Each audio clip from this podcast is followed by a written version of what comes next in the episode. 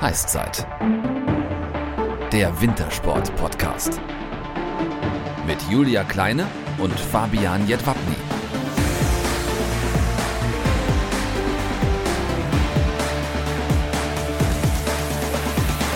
Servus und moin moin. Heißzeit Folge 17 mit der Schweizer Langlauflegende Dario Colonia. Wir haben ihn, den Überlangläufer der letzten Jahre. Das schon mal als gute Nachricht vorneweg. Folgt direkt die nächste, denn ab sofort senden wir unser Update aus der Wintersportszene wöchentlich. Natürlich bleiben unsere Interviews alle 14 Tage weiterhin bestehen. Aber da der Wintersportzirkus gerade richtig loslegt, wollen wir euch natürlich wöchentlich mit den neuesten Ereignissen vom Wochenende füttern. Und damit fangen wir jetzt an. Fabi, was für Futter hast du denn im Angebot? Ja, wir haben ja die letzten 14 Tage äh, keine Infos gehabt. Da sind ja schon einige Weltcups gestartet. Und zwar beim Skispringen im polnischen Whistler. Dort gab es am Samstagabend ein Mannschaftsspringen, wo sich die Österreicher mit unserem Gast aus der letzten Folge Stefan Kraft hauchdünn vor den deutschen Adlern um Konstantin Schmid, Pius Paschke, Karl Geiger und Markus Eisenbichler durchsetzten. Den dritten Platz erreichte das polnische Team. Einen Tag später schlugen die deutschen Adler im Einzelwettkampf auf der Malinka-Schanze allerdings zurück. Markus Eisenbichler gewann vor Karl Geiger und Daniel Huber. Ja, Kindheitsträume wurden wahr, denn der deutsche Meister Markus Eisenbichler schlüpft mit seinem zweiten Weltcupsieg das erste Mal ins gelbe Trikot des Weltcup-Führenden. Ja, das durfte er dann auch beim zweiten Springen im finnischen Kusamo tragen, in Abwesenheit der österreichischen Elitespringer, die sich wegen positiver Corona-Tests von Stefan Kraft, Philipp Aschenwald, Gregor Schlierenzauer, Bundestrainer Andi Wietzölzel und einigen Betreuern nicht vor Ort befanden. Ja, dort gewann dann auch wieder der gebürtige Sixdorfer Markus Eisenbichler. Mit einem deutlichen Vorsprung setzte er sich vor dem polnischen Duo Piotr Ziwa und David Kubacki durch. Am Sonntag durften dann die Norweger jubeln. Halvor Egner Granerüth gelang sein erster Weltcupsieg auf den Plätzen 2 und 3. Eisenbichler und Kubacki. Ja, beim Skispringen war also eine ganze Menge los, aber auch die Skialpinen sind in ihre heiße Phase gestartet. Beim Slalom im finnischen Levi gab es einen Doppelsieg von Petra Velova. Am Samstag setzte sie sich gegen die Comebackerin aus den USA Michaela Schifrin und der Österreicherin Katharina Liensberger durch. Am Sonntag gab es dann den zweiten Streich von Petra Velova. Auch hier ging der Sieg an die gebürtige Slowakin vor der Schweizerin Michelle Gesin und Katharina Liensberger erneut mit dem dritten Platz. Für das deutsche Damenteam ist hier definitiv noch Luft nach oben.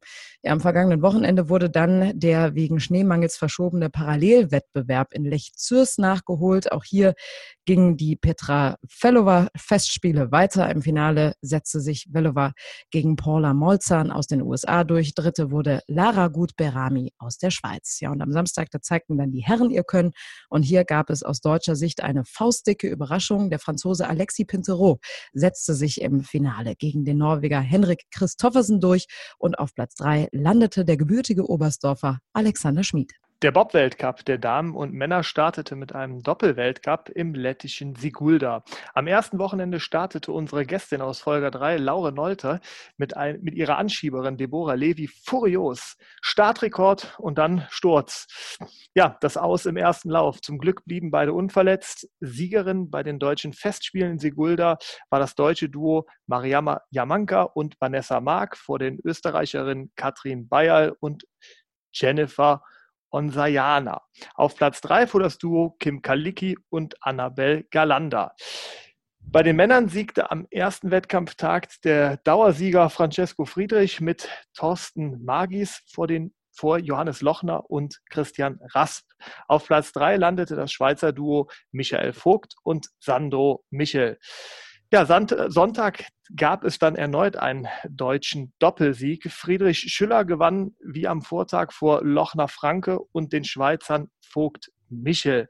Am vergangenen Wochenende war das Podium der Damen dann komplett in deutscher Hand. Ja, und dieses Mal hat es dann für Laura Nolte gereicht. Mit der Anschieberin Leonie Fiebig aus Köln gab es den ersten Saisonsieg. Platz zwei teilten sich die Duos Jamanka Mark und Kaliki Strack. Und bei den Herren setzte sich die Siegesserie von Francesco Friedrich durch. Oder nicht durch, sondern fort. Am Samstag setzte er sich mit Thorsten Magis gegen das lettische Duo Oskar Kibamanis und Mattis Minkis und den Schweizern Friedli und Jonas Dorsch. Am Sonntag der Sieg mit Alex Schüller vor dem Schweizer Duo Vogel Michel und dem deutschen Bob Lochner Rasp. So einige Namen, Julia, da muss man einfach, da hängt man manchmal. Ja, so ist das halt. Ähm, ja, kommen wir zu den nächsten großen Namen und zwar beim Biathlon. Die Biathlon-Damen und Herren sind am vergangenen Wochenende im finnischen Kontiolahti in den Weltcup gestartet. Beim Einzel über 20 Kilometer am Samstag gewann der Norweger Sturla Holm Legreit vor seinem Landsmann Johannes Tinjes Bö. Völlig überraschend.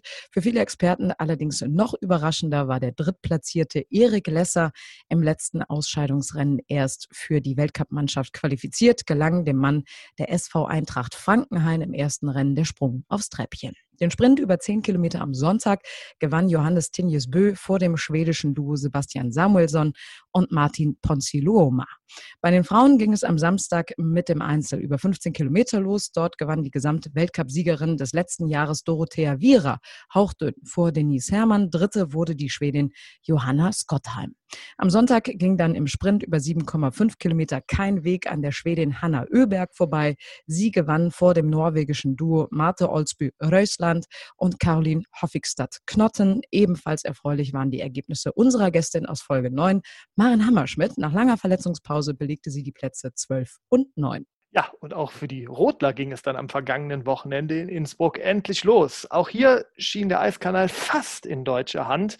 Im Damen-Einzel gewann Julia Taubitz vor den Mamas Nathalie Geisenberger und unserer Gästin aus Folge 13, Diana Eidberger.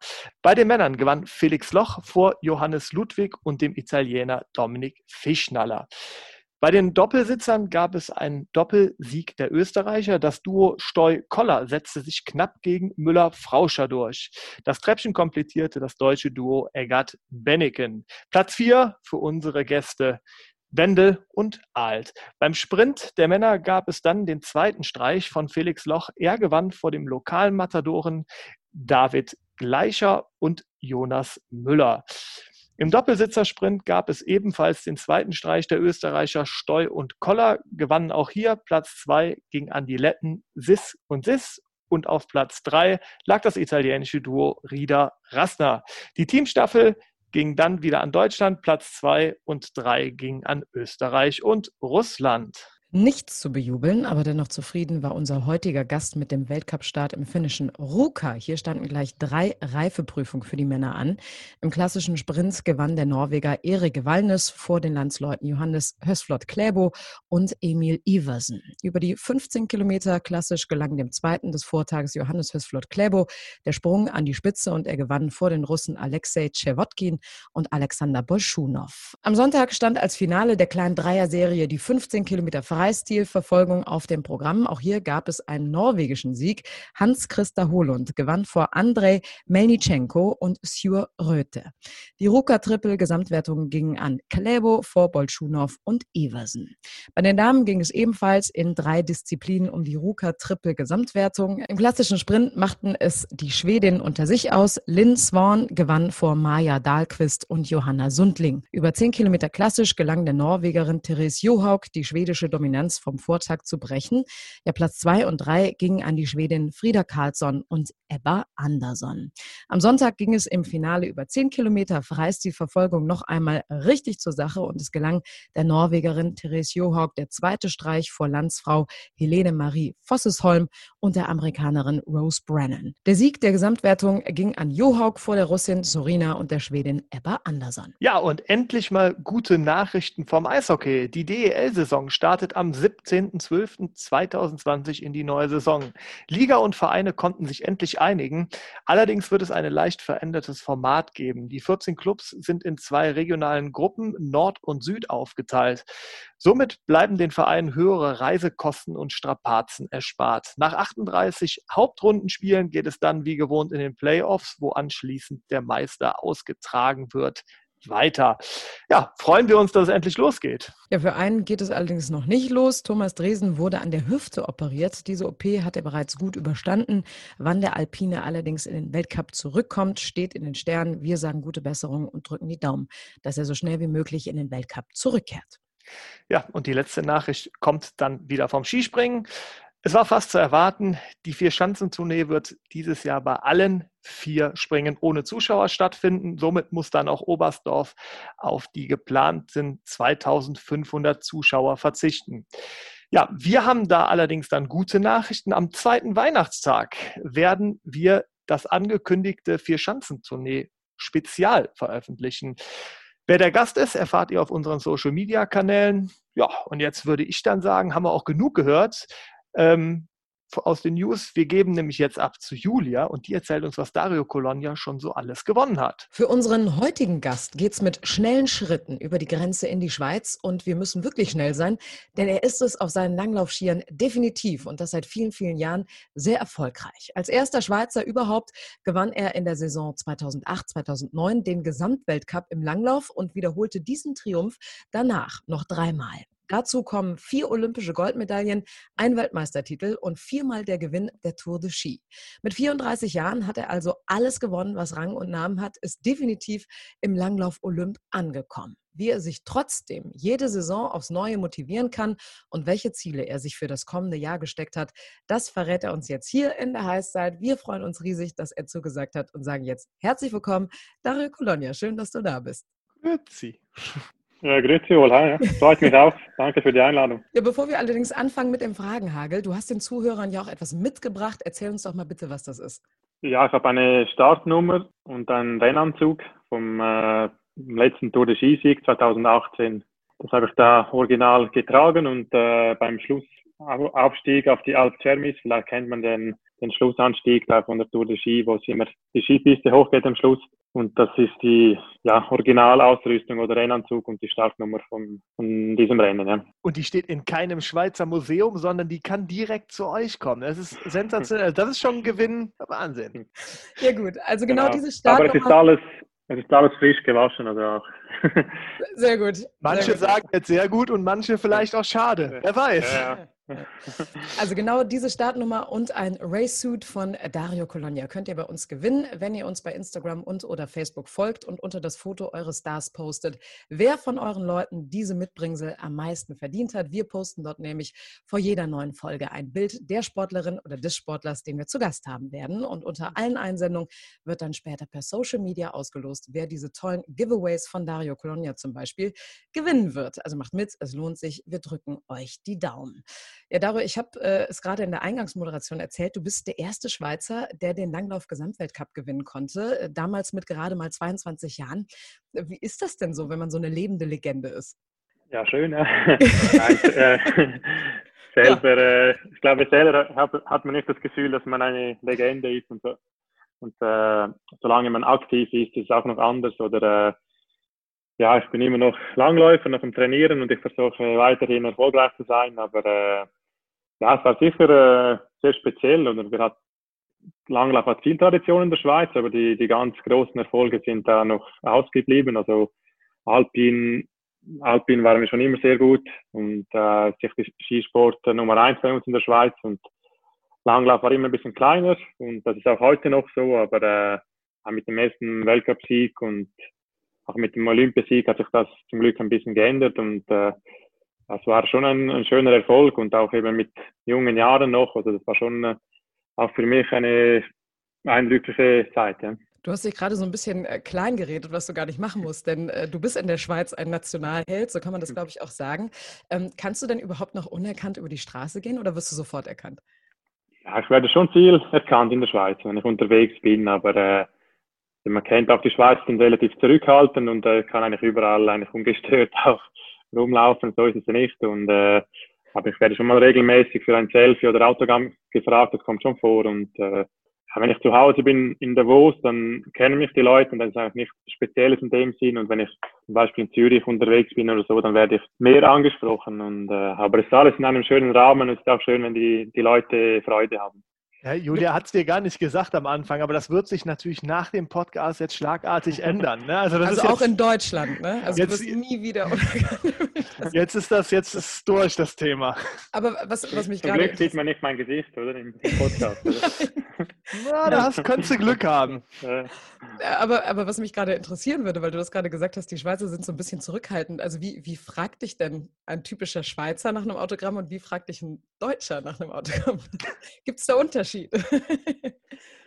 ja, also in Deutschland kennt man viel die, die Autogrammjäger, die gibt es bei uns nicht so. Also wenn man auch in Deutschland zum Beispiel in Oberhof ist oder auch ähm, im Weltcup, da da stehen sie schon an der Rezeption und haben so einen ganzen Katalog mit äh, Autogrammen dabei oder mit Autogrammkarten und es gibt es viel so, so Sammler und das ist bei uns ein bisschen anders. Da macht man eher mal ein Selfie oder äh, ja, man merkt, dass die Leute mich vielleicht erkennen, aber äh, sie, sie sprechen mich dann nicht immer an oder das kommt auch vor und aber sie sind ja zurückhaltend und immer sehr, sehr anständig. Aber wie ist das denn für dich, wenn so Leute zu dir kommen und zum Beispiel in der Schweiz ein Selfie haben wollen oder die Deutschen mit dem kompletten ähm, Autogrammkatalog da ankommen?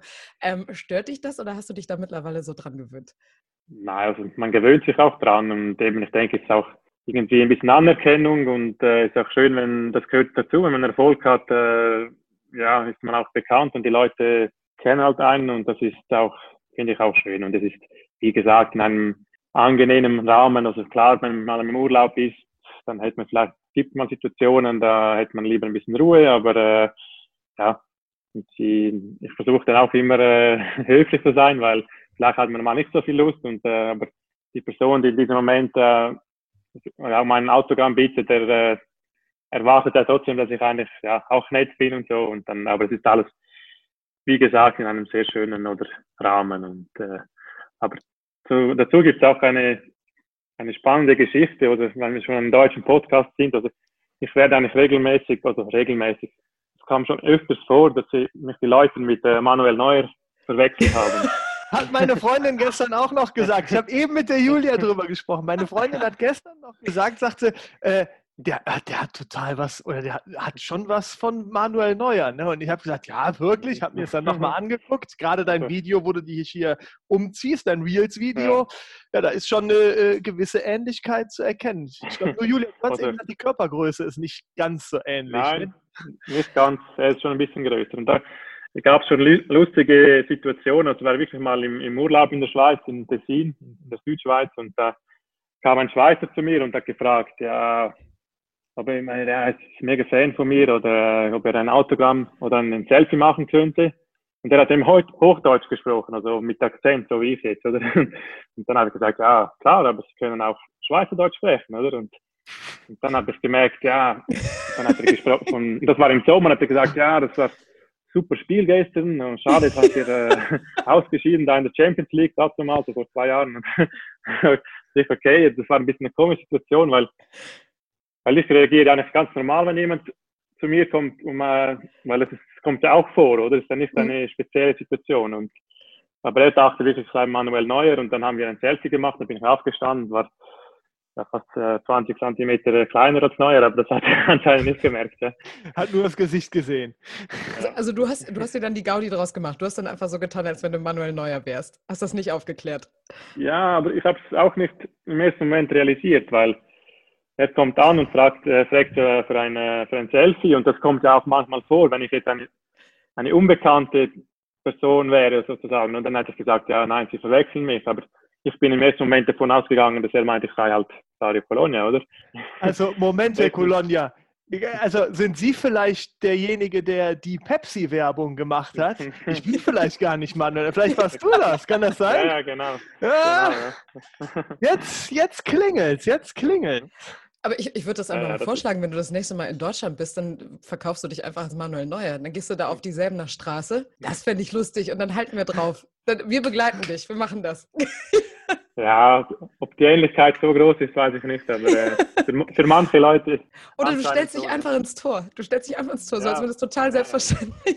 Es, gibt, es gibt YouTuber, die sich einfach irgendwelche Trainingsklamotten angezogen haben und auf Trainingsplätze bei Bundesligisten gekommen sind. Dann bekommen wir dich ja wohl in dieselben Straße. Das Witzige wäre dann, wenn Manuel Neuer nicht mehr reinkommt, weil gesagt wird, äh, nee, Entschuldigung, der ist schon, der ist schon reingefahren, der ist, der ist schon lang drin. Nee, das kann nicht sein. Ah, will ich mal aus, ja. Das, das, testen wir, das testen wir, das testen wir. Ja, äh, dann klären wir aber jetzt erstmal auf, warum so viele Menschen in der Schweiz Autogramme von dir haben wollen. Wie hat das denn damals bei dir mit dem Langlauf begonnen? Wann hast du angefangen? Also angefangen habe ich äh, mit etwa elf Jahren, also relativ spät. Ist nicht so eben so klassisch als Kind schon auf den Langlaufschienen gestanden. Ich habe bin auch Ski Alpin gefahren, wie fast alle Schweizer. Also das ist fast normal in der Schule oder im Kindergarten. Und dann habe ich auch Fußball gespielt, eben nicht im Tor, aber. aber ich kann sagen, der, der, der, der, Kreis schließt sich schon wieder. Ja, ja. Aber ich glaube, Manuel Neuer hat auch. Ich habe ich durfte mal auf Schalke mit Manuel Neuer zusammen trainieren. Und ich meine, Manuel Neuer hätte mir damals in der Pause gesagt, er wäre auch mal Stürmer gewesen in der Jugend, weil ich früher auch, ich war auch im Tor und habe dann auch im Sturm gespielt. Und ich meine, der wäre auch Stürmer gewesen. Also, Herr Colonia, also, wird noch spannend heute. Ja. Ein paar Geheimnisse. Nein, und dann eben, also ich habe immer viel Sport gemacht und auch viel ausprobiert und äh, dann bin ich eher zufällig mal eben so mit elf Jahren mal zum Langlaufen gestoßen und dann äh, ja, hatte ich früh als schon ziemlich Erfolg oder hat immer ein bisschen ein Talent für Austauschsportarten. Und äh, dann hatten wir einen Wettkampf bei uns zu Hause im, im Münstertal, ist das sehr klein, da gibt es sehr wenige äh, Veranstaltungen, Wettkämpfe und dann habe ich da die, die Chance gepackt und dann ja, hat es mir sehr gut gefallen und bin eigentlich bis heute beim, beim Langlaufen dann geblieben. Also es kam dann das eine zum anderen, nachher die erste Schweizer Meisterschaft und dann bin ich in, mit 15 Jahren, 16 Jahren ins Sportgymnasium und äh, ab dann war schon der Weg ein bisschen vorgespurt gespurt und äh, ging dann so Richtung äh, ja, Profi, Profikarriere. War ja auch nicht die schlechteste Entscheidung, beim Langlauf zu bleiben, hat sich jetzt rausgestellt. Aber du hast äh, eben erzählt, du bist auch Ski Alpin gefahren, äh, ich glaube bis 1999 und bist dann gewechselt. Warum? Ja, Also sagen eigentlich viele, viele Leute, aber äh, ich denke, es braucht immer viel Bewegung. Also bei mir muss immer etwas laufen und äh, irgendwie Ski Alpin wurde mir fast ein bisschen zu langweilig, dann da immer am Lift anzustehen und äh, hochzufahren. Also viele Leute sehen das ja umgekehrt oder finden äh, Langlauf eher lang langweilig, aber äh, ja, mir hat es wirklich Spaß gemacht, da rauszugehen. Also man kann auch die Ski nehmen und bei uns halt vor die Haustüre gehen und loslaufen und, äh, und eben sicher auch kam dazu, dass ich sicher auch noch vielleicht ein größeres Talent hatte im, im Langlaufen und dann hat das so mal so einen schleifenden Wechsel gegeben. Kann man zusammenfassen, du bist der typische Schweizer, du nimmst einfach nicht die Fastlane, ne? Du drängelst nicht vor, sondern du stellst dich immer hinten an. Deswegen hattest ja, du ja. ja. Okay. Ganz anständiger Schweizer, aber auf ein bisschen anderen Weg, genau. Äh, wann wusstest du dann ganz genau, dass das mit dir um den Langlauf recht erfolgreich werden könnte? Ja, national lief es ja ziemlich schnell schon gut. Also mit 14 habe ich dann, äh, war ich dann Dritter an der Schweizer Meisterschaft, dann mit 16 habe ich, wurde ich dann Schweizer Meister. Und dann, ja, mit 17, 18 Jahren so war ich schon an den Junioren-Weltmeisterschaften dabei und es lief eigentlich einigermaßen gut und äh, war habe ich immer Fortschritte gemacht und wurde immer erfolgreicher. Auch im letzten Jahr bei den Junioren habe ich eine Medaille gewonnen an der WM und äh, ja, aber den großen Schritt habe ich dann nachher gemacht, wo ich mit der, mit der Schule eigentlich fertig war mit dem Gymnasium. Und äh, habe ich wirklich auf, der, auf dem Sport gesetzt und äh, viel, also nochmals mehr trainiert und habe auch einen großen Leistungsschub gehabt. Und äh, da mit äh, 20, 21 Jahren wurde ich Doppelweltmeister dann und bei den U23 und äh, ja, dann ab dann habe ich schon gehofft, dass es äh, irgendwie so, so weitergeht, aber dass es dann wirklich dann einfach so schnell die ganz großen Erfolge kommen mit dem Gesamtweltcup und Tour de Ski und ein Jahr später auch den Olympiasieg, das hätte ich nicht erwartet. Und eben als Schweizer war als ich angefangen war, habe, war schon ein Erfolg, eigentlich in den ersten 30 zu laufen, also in den Punkten, oder? Und äh, darum ging, ging alles ziemlich schnell nachher bei mir. Ja, wer hat dich denn damals in der Zeit am meisten unterstützt, beziehungsweise wer hat dich entdeckt? Ja, entdeckt, also am meisten unterstützt sicher meine Eltern. Oder? Ich bin in einem sehr kleinen Tal aufgewachsen, ziemlich abgelegen. Äh, es ist gerade an der Grenze zu, zu Italien, zum Südtirol.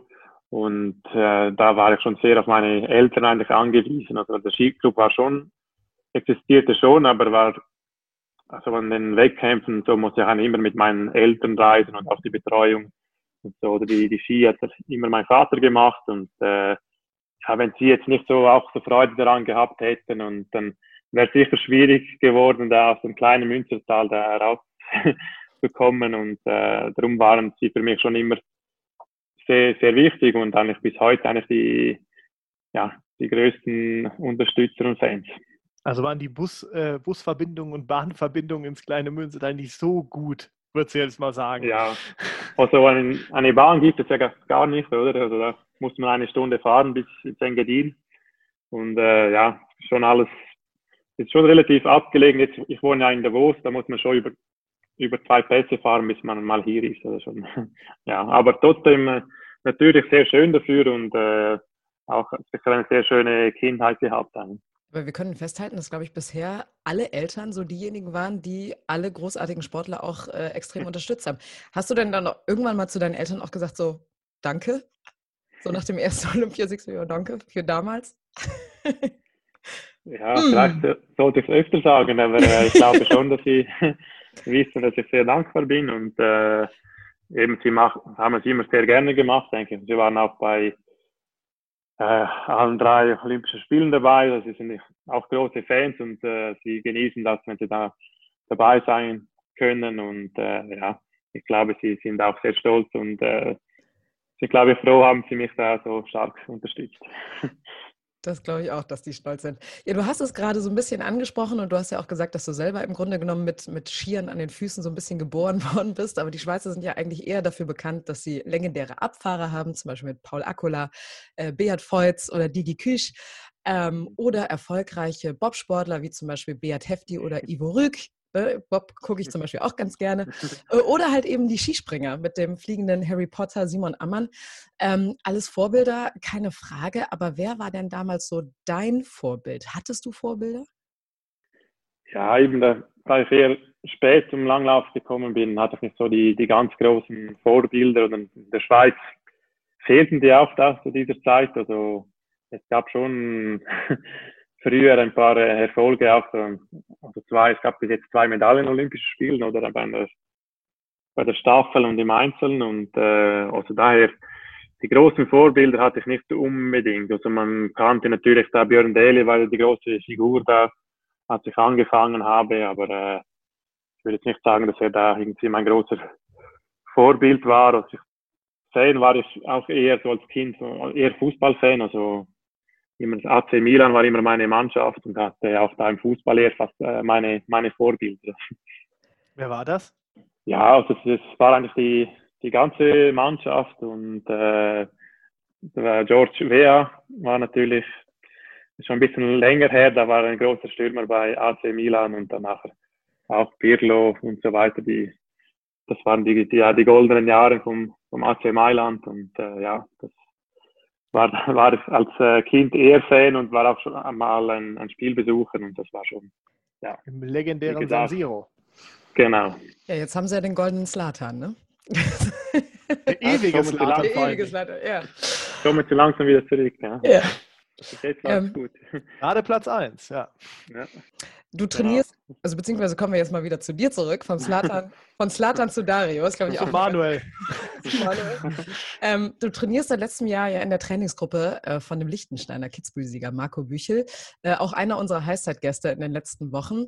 Und er hat uns so ein bisschen sein Trainingsprinzip äh, oder seine Trainingsphilosophie erklärt und verraten. Und die Essenz des Ganzen, wenn ich das so richtig verstanden habe, ist, dass man am Ende der Trainingseinheit sich richtig, richtig übergeben muss. Also das klingt jetzt nicht wirklich besonders attraktiv, aber warum hast du trotzdem gesagt, da mache ich mit, da möchte ich dabei sein? Ja, also ich mache bei Ihnen im Rotor-Team, also äh, vor allem das Krafttraining, weil äh, klar sonst äh, die Ausdauereinheiten auf den Skiern oder sonst bin ich sonst in der Trainingsgruppe bei uns in der Nationalmannschaft, aber beim Fahren im Kraftbereich habe ich ein bisschen einen neuen Weg gesucht vor, vor zwei Jahren. Und weil, ja, mit, bin, wie gesagt, jetzt 34 und da hat man zum Teil hat sich ein bisschen Routine eingeschlichen im Training und da muss man immer ein bisschen neue Wege suchen, damit man auch weiterhin Fortschritte macht und erfolgreich bleibt. Und dann bin ich da auf, auf ihn, Marco Büchel und äh, Mitch Eder, das ist der, eigentlich der Trainer dort gestoßen und äh, wollte da ein bisschen etwas Neues, eine neue Gruppe, die eigentlich Spaß macht, die motiviert sind und äh, das hat dann vom Anfang an nicht sehr gut geklappt. Ich kannte Marco Büchse auch schon von, sonst vom, vom Skifahren oder von, haben wir schon ein paar Mal getroffen und das eben, das hat bei ihm Spaß gemacht und äh, sehr professionell und äh, ja, darum bin ich da, habe ich mich äh, dafür für diese Gruppe entschieden. Ja. Wir haben ihn übrigens auch verraten, dass wir heute mit dir sprechen, deswegen liebe Grüße an dieser Stelle von ihm.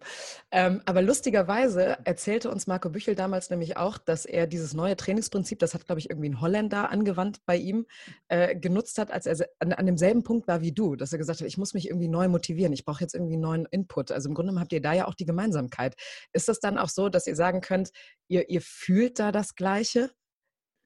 Ja, vielleicht schon. Also eben ist auch spannend, dass sind ja ganz unterschiedliche Sportarten dort am, am Trainieren. Also ich bin eigentlich der einzige Langläufer, sind äh, Skifahrer, auch Skicross, auch eine Tennisspielerin und so weiter. Und äh, schlussendlich haben alle das gleiche Ziel und äh, möchten besser werden und gegenseitig pushen. Und äh, auch bei ihm, ich denke, er war in, bis im hohen Alter oder Sportleralter war er sehr erfolgreich und er hatte schon einen guten Weg, glaube ich, gefunden, auch mit dem, mit dem Training, wo er sich noch, nochmals motivieren konnte und äh, ich hoffe, das passt dann auch für mich ja, so, so gut. Jetzt war ja die Trainingsvorbereitung für die kommende Saison ein bisschen anders, auch durch die Corona-Pandemie geschuldet. Ähm, wie hast du dich denn jetzt vorbereitet? Wie bist du fokussiert geblieben?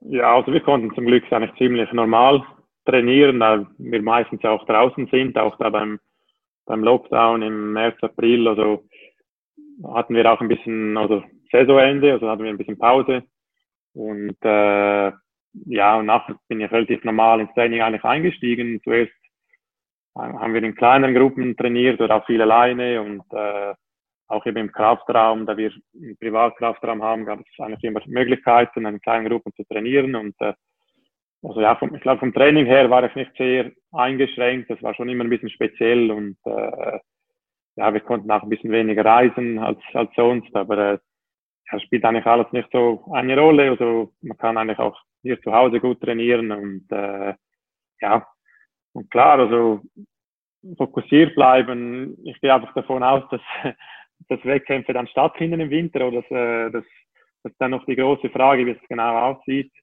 Aber ich gehe davon aus, dass es auch Weltmeisterschaften gibt, in Oberstdorf. Das ist ein großes Ziel für mich nochmal. Und äh, so kann ich auch fokussiert bleiben und mich auf, auf das Training konzentrieren und ich aber eigentlich so trainiert wie, wie eigentlich immer.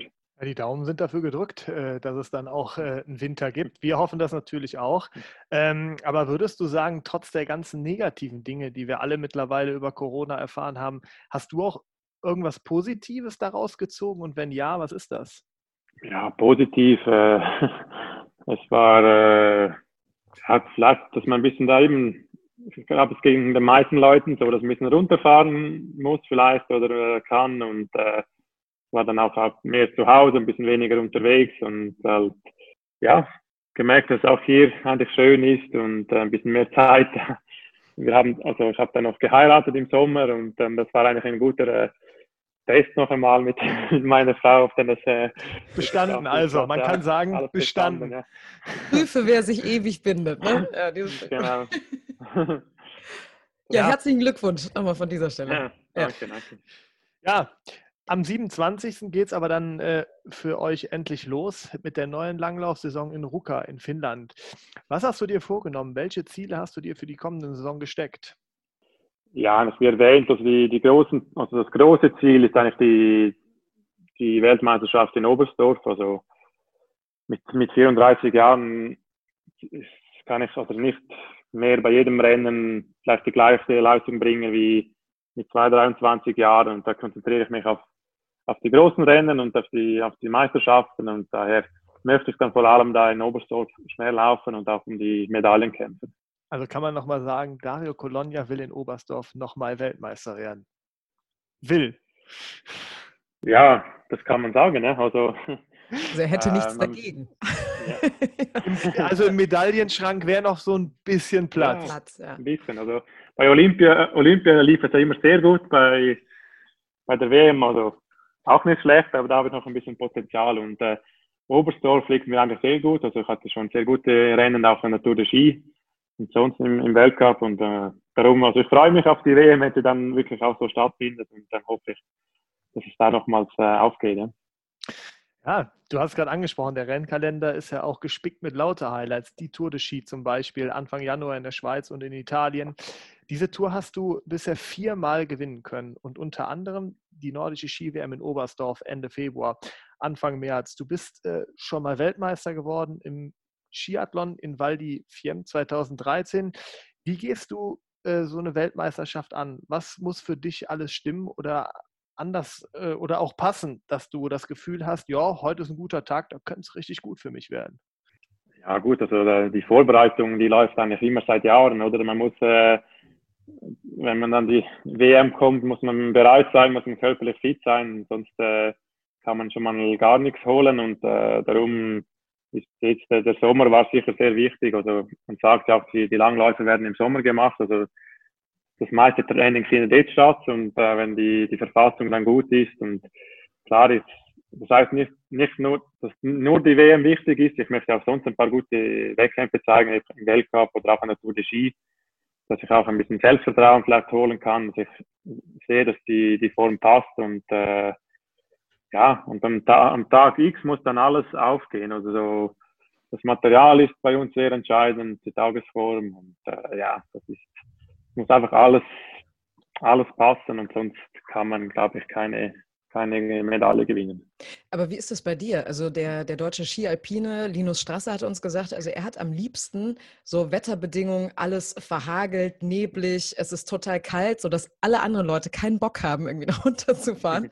Das sind so seine Bedingungen. Was, was sind so deine Bedingungen? Also wie muss der Schnee sein?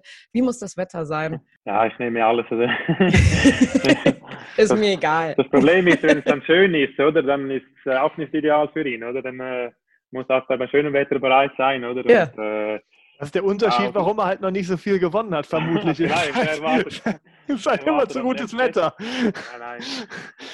Schwanz Spaß, nein, Linus. Spaß, ja. nein, aber ich glaube, die typischen Bedingungen gibt es nicht, gibt es nicht, aber äh, wichtig ist bei uns immer, dass der Ski gut läuft, dann ist es einfach egal, ob es regnet oder schön ist oder äh, ja, Ski, die Ski müssen gut la laufen und wir sind eigentlich eher im nassen Bereich, sind eigentlich gut. Darum habe ich auch nicht so Probleme, wenn es äh, regnet und schlecht, schlechtes Wetter ist.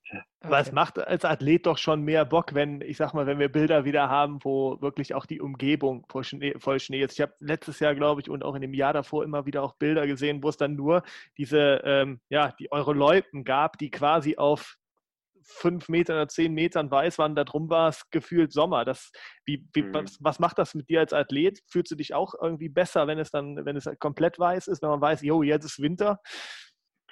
Ja, ganz klar. Also das sind, man auch, sind auch Bilder, die, die wir Athleten sehen möchten. Und äh, eben letztes Jahr war es schon war ein schlechter Winter, vor allem in tieferen Lagen und äh, das macht sicher viel weniger Spaß, wenn es nur eine weiße Spur gibt da im, ja, mit der braunen Umgebung und äh, also freue ich mich natürlich immer, wenn, das, wenn es Schnee gibt und natürlich auch zu Hause, damit ich nicht nur äh, auf einer 5 Kilometer Spur laufen kann mit Kunstschnee, sondern dass man überall hingehen kann und alle Täler ablaufen. Das macht viel mehr Spaß und auch für den Sport, um einen Sport zu verkaufen, ist es immer besser, wenn, wenn es Schnee hat und äh, ich glaube, die, die letzte WM in Oberstdorf war eigentlich sehr schön, das war 2005 wenn man da die Bilder noch ein bisschen im Kopf hat. Und das war, wo Laura Gimmler als Tannenbaum aufgetreten genau. ist. Ne? Unsere, die hatten wir auch schon im, im, im Podcast. Ja, genau.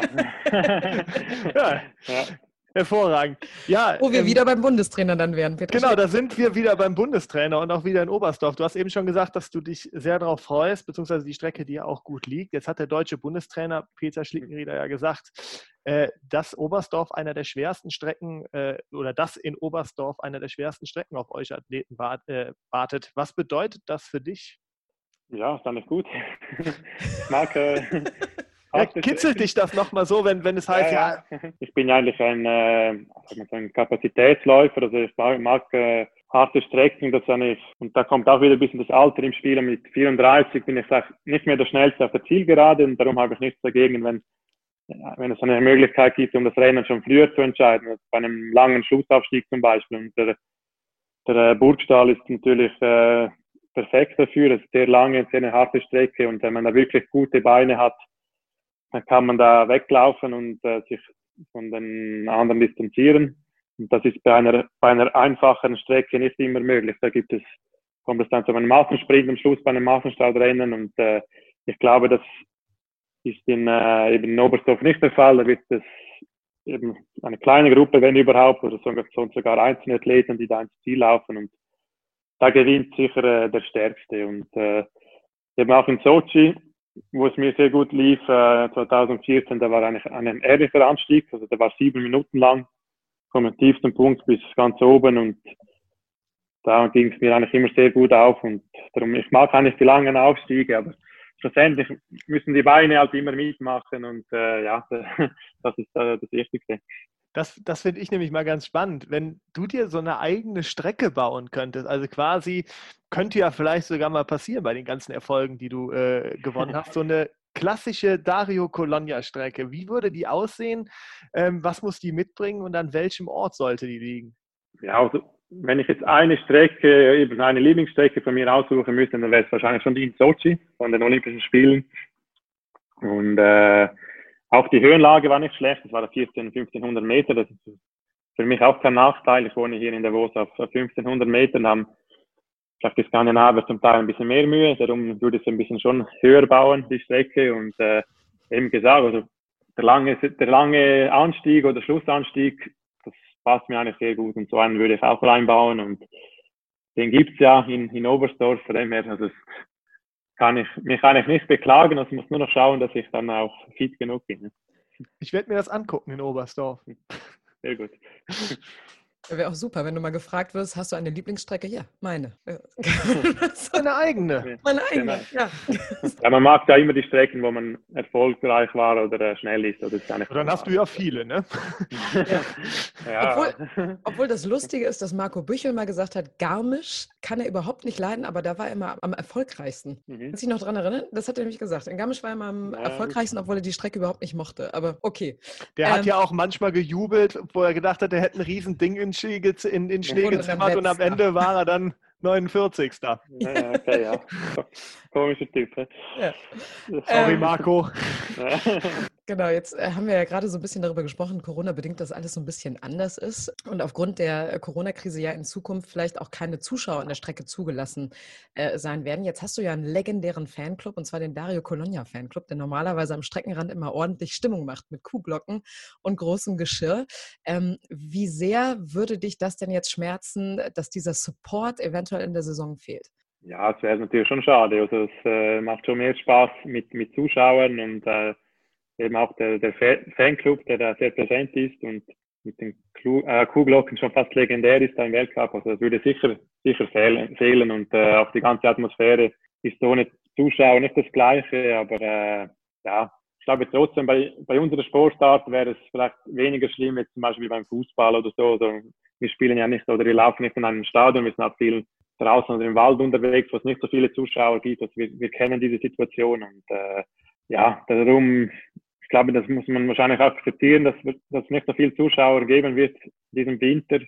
Dafür hoffe ich, dass, äh, dass die Wettkämpfe allgemein stattfinden und auch dann für uns fast wichtig, dass sie auch im, im Fernsehen dann übertragen werden, dass viele Leute das anschauen können. Und äh, aber ganz klar, also wäre immer schöner mit, mit einer guten Stimmung oder wie zum Beispiel in Oslo am Holmenkollen, wo da 50.000 und noch mehr Zuschauer sind jedes und Jahr. Der König. Und der König. Der König, genau. Ja. Das ist schon ein anderes Langlaufen und motiviert dann schon, wenn man da den Aufstieg da hochläuft. Ne?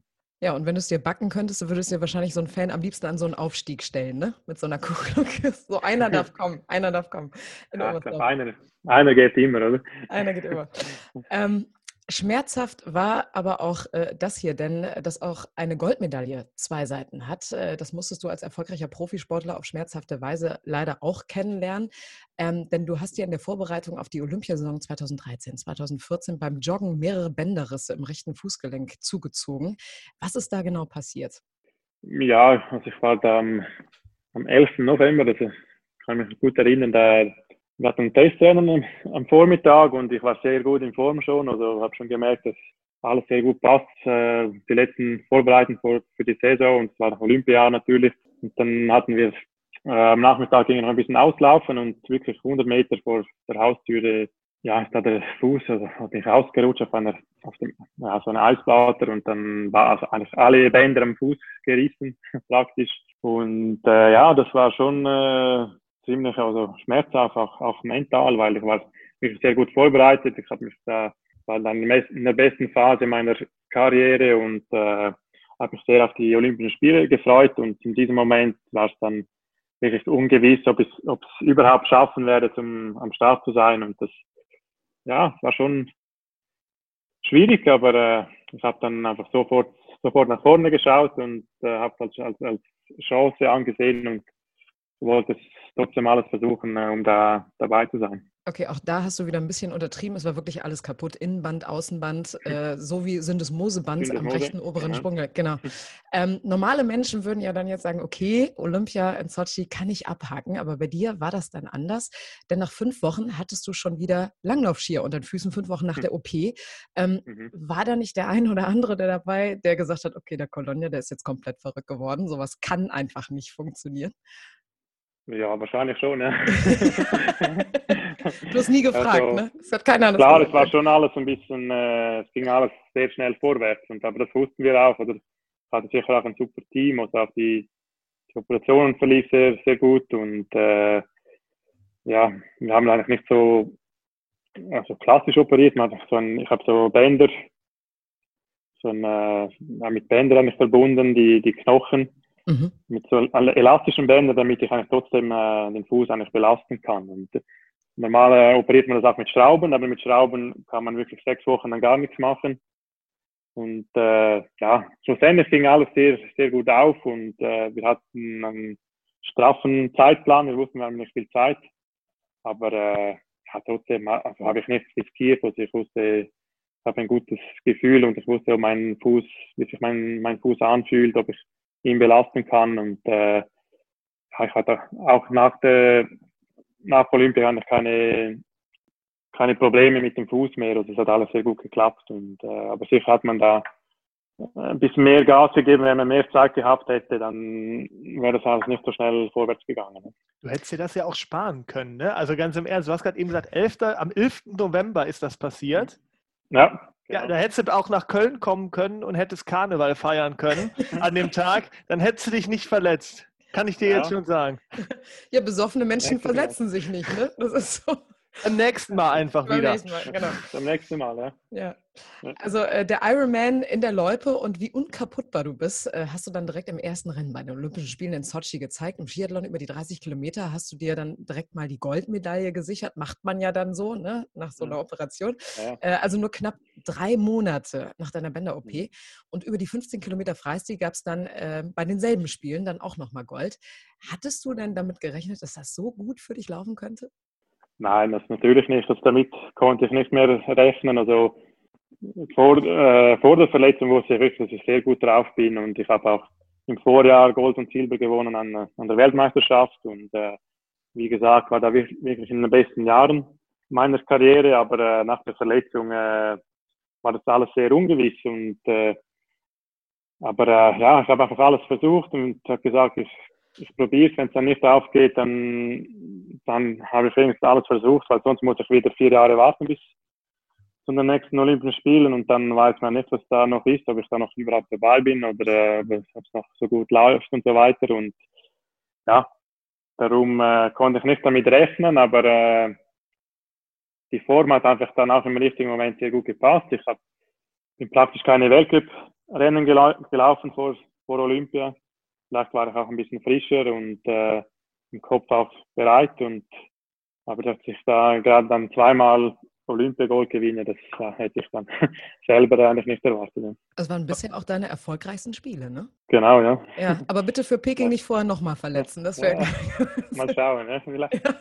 Wenn es nicht anders ja. geht, dann wähle ich den gleichen Weg. Ja? Oder du kommst nach Köln Karneval feiern. Genau, das haben wir eben geklärt. Ja, nächstes, ähm, Jahr Köln. nächstes Jahr Köln, sehr gut. Haben wir fest abgehakt, nächstes Jahr Köln. Ja, Colonia in Cologne. Genau. Mega Warst du schon mal Colonia. in Köln? Nein. Siehst du? Köln war ich noch nie, nein. Dann ist es ein Anreiz, das, das machen wir. Ja. Das machen wir, sehr gut. Ja, war das dann auch so dein persönliches Karriere-Highlight oder welche, welche Momente sind dir besonders in Erinnerung geblieben? Ich meine, da gab es ja einige. Ja, eben dieser Sieg und der erste Sieg dann in, in Sochi beim Skiathlon, das war schon ein, ein sehr großer Highlight. Äh, das war auch ziemlich emotional. Es ist ein bisschen alles aufgekommen, die letzten drei Monate, die die ganzen ja, Anstrengungen, die Operation und die, die Zeit in der Reha und so weiter. Also das war schon, und auch, ich hatte, wie gesagt, ein super Team, die super unterstützt haben und äh, ja, nur dank ihnen war das, das möglich und ähm, dass man das da zusammen feiern konnte, das war schon für mich ein, ein sehr großes Highlight, ja. Dann nimm uns da mal so ein bisschen auf die letzten 300 Meter mit. Wie, was fühlt man da, gerade mit diesen ganzen Verletzungen im, im Vordergrund? Nimmt man das schon da wahr oder ist man da noch so in dem Tunnel drin?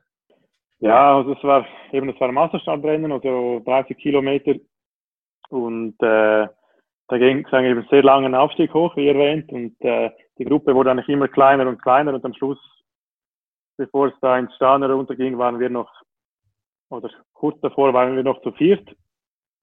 Und äh, ja, und da habe ich im, im letzten Meter noch, noch angegriffen und hatte eine, eine kleine Lücke, bin ein bisschen weggekommen und äh, ja, auf den letzten Meter musste ich nur noch schauen, dass ich da heil um die letzten Kurve rumkommen und dann konnte ich diesen kleinen Vorsprung eigentlich bis, bis ins Ziel retten und das, äh, ja, wenn man da so weiß, es geht um Olympiagold, man hat einen kleinen Vorsprung und das ist am besten, dass man nicht zu viele Gedanken da im Kopf abspielen, dass man sich einfach konzentriert, so schnell wie möglich ins Ziel zu laufen und dann nachher erst zu jubeln. Ne?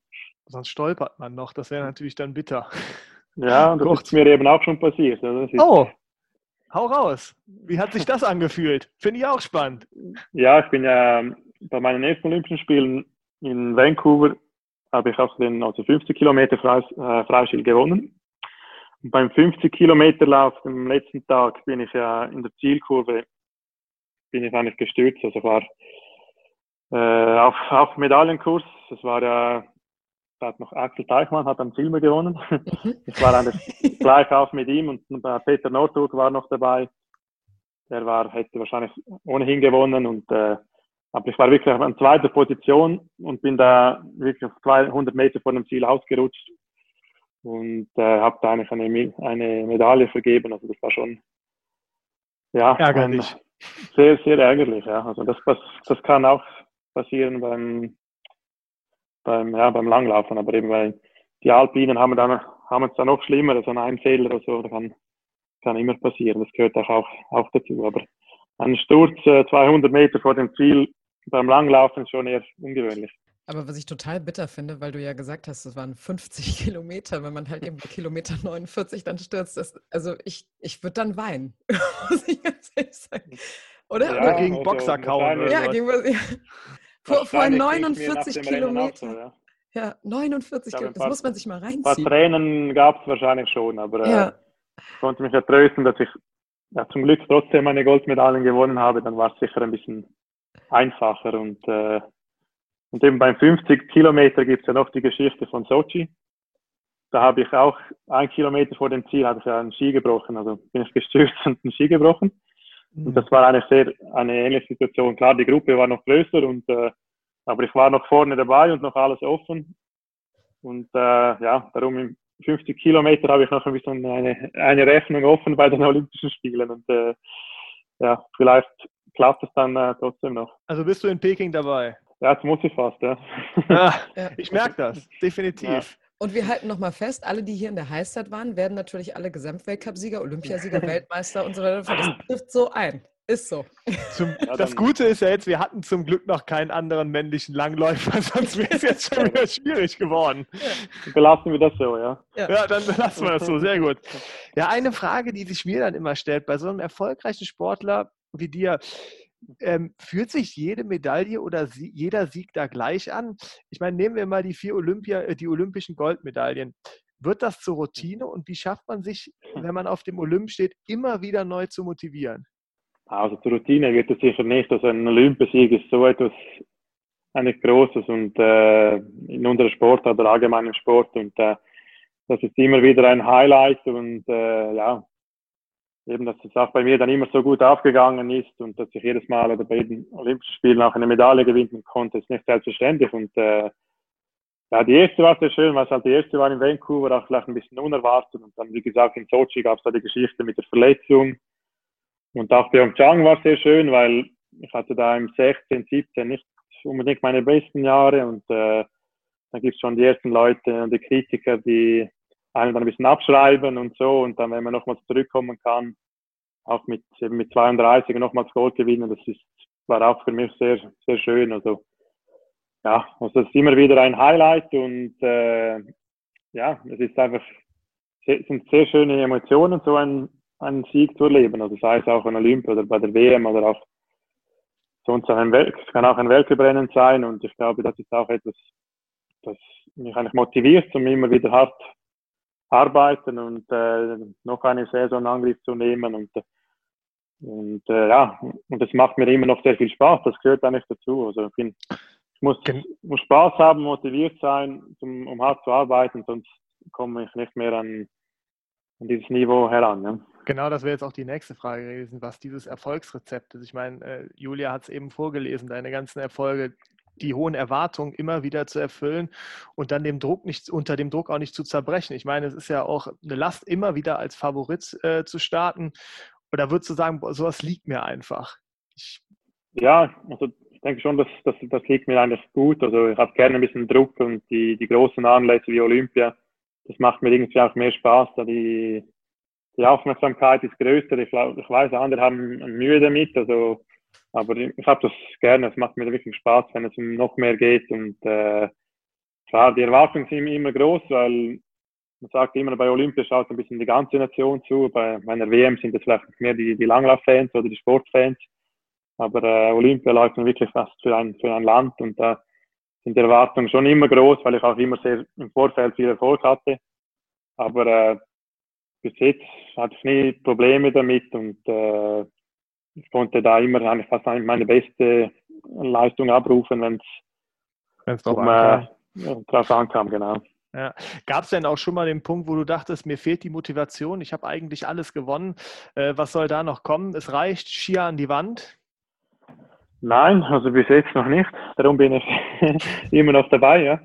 Und äh, ja, klar, so ein bisschen nach, nach Olympia in Pyeongchang war es vielleicht schon einmal so ein kurzer Gedanke, ob's, aber äh, ich habe dann die, die Vorbereitung einfach wieder aufgenommen im Frühling und habe gemerkt, dass ich mit Spaß dabei bin und dass ich motiviert bin und äh, eigentlich noch hungrig bin. Das ist eigentlich wichtig, um weiteren Erfolg zu haben. Und das, ja, klar, es ist, äh, wäre immer schön, da irgendwie im Höhepunkt aufzuhören, aber äh, man weiß auch nicht genau, wann der kommt. Und äh, darum, äh, solange ich Freude daran habe, mache ich noch weiter und dann, dann schauen wir, was noch, was noch rauskommt.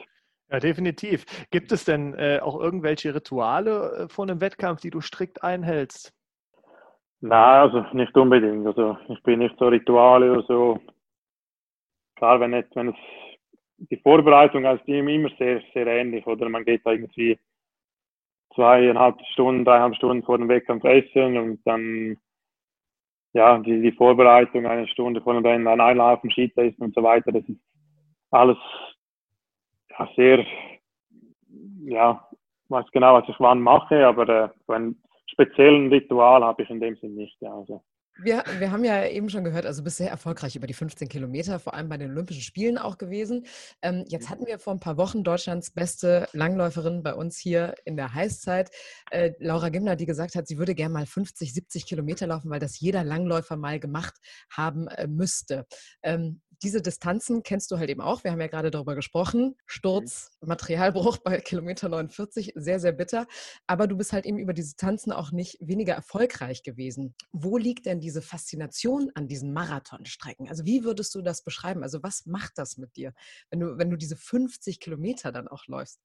Ja, also die 50 Kilometer sind halt auch schon auch die, die Königsdisziplin bei, bei uns Langläufer oder die, die Damen oder die Frauen, die laufen halt 30 Kilometer und, äh, aber äh, ja, die 50 haben schon ein bisschen so einen Mythos und äh, ja, bei uns der Unterschied ist sicher nicht, nicht so groß wie bei den Läufern, die jetzt 10 Kilometer auf der Bahn laufen und dann einen Marathon. Das ist ein unterschiedlicher Läufer. Bei uns kann man wirklich gut auf 15 und 50 Kilometer machen. Klar, man ist da über zwei Stunden unterwegs, aber äh, ja, mir gefällt das Format eigentlich sehr gut. Es ist mehr Taktik dabei, also man läuft auch Mann gegen Mann.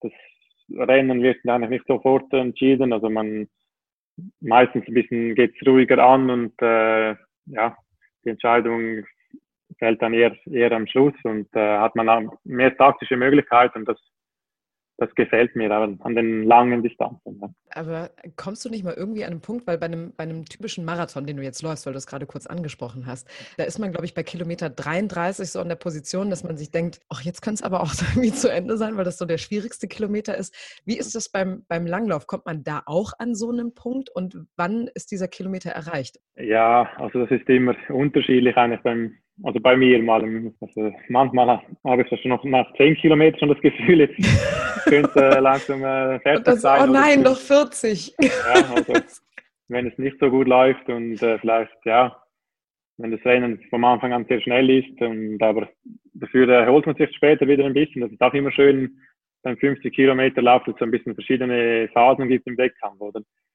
Einmal fühlt man sich wirklich schlecht, aber dann man muss eigentlich auch dranbleiben und vielleicht ja, kommt dann eine bessere Phase am Schluss. Und, äh, aber generell ist schon so, auch bei Kilometer 35 oder so, bist du schon immer relativ streng und dann denkt man schon, oder man zählt dann schon die letzten Kilometer ein bisschen runter und äh, ja, hofft, dass es dann schnell vorbeigeht. Und das am besten natürlich mit der Goldmedaille vorbei ist. Genau. Wir, wir haben beim letzten Mal auch so ein bisschen mit Laura darüber gesprochen, über die Attraktivität äh, des Langlaufs, dass sich natürlich auch durch äh, viele Regeländerungen, ähm, zum Beispiel durch die Tour de Ski, durch Staffelwettbewerbe, ähm, technikübergreifende Staffel, Staffelwettbewerbe zum Beispiel, ähm, auch versucht hat, die Zuschauer so ein bisschen ranzukriegen an deinen Sport. Was müsste denn deiner Meinung nach passieren, damit der Langlaufsport auch für, für jüngeres Publikum attraktiver wird? Ja, also ich denke nicht, dass dass Langlauf unattraktiv ist, das auch vor allem auch zum den Sport auszuüben, also weil jetzt zum Beispiel Fitness oder auch ist momentan sehr im Trend oder auch die Ernährung und die Leute bewegen sich viel mehr als früher und da ist einfach Langlauf eine, eine super Sportart. Das kann jeder machen, da kann man das Problem ist ja der, der Schnee halt auch in tiefen Lagen oder auch in Deutschland gibt es nicht so viele Gebiete, wo man das, das auch ausüben kann, aber äh, ich glaube, der Sport findet allgemein immer mehr, mehr Anklang und äh, ist einfach ein super Training auch für, für den ganzen Körper und das, man fühlt sich einfach gut, wenn man etwas gemacht hat und das, das merken auch immer mehr, mehr Leute, denke ich. Und äh, sonst im, im Fernsehen, also ich glaube so mit der Tour de Ski und mit den Sprints und so hat man schon einige Sachen äh, ja, geändert oder so, damit es auch attraktiver wird. Man kann die, die Sportart natürlich nicht komplett ändern. Also die, ich finde, die langen Läufe, die braucht es immer noch. Äh, in Deutschland äh, vielleicht fehlen momentan ein bisschen die, die ganz guten Resultate, wenn man das so sagen darf, oder weil wir müssen dazu sagen, Jahren, er grinst dabei.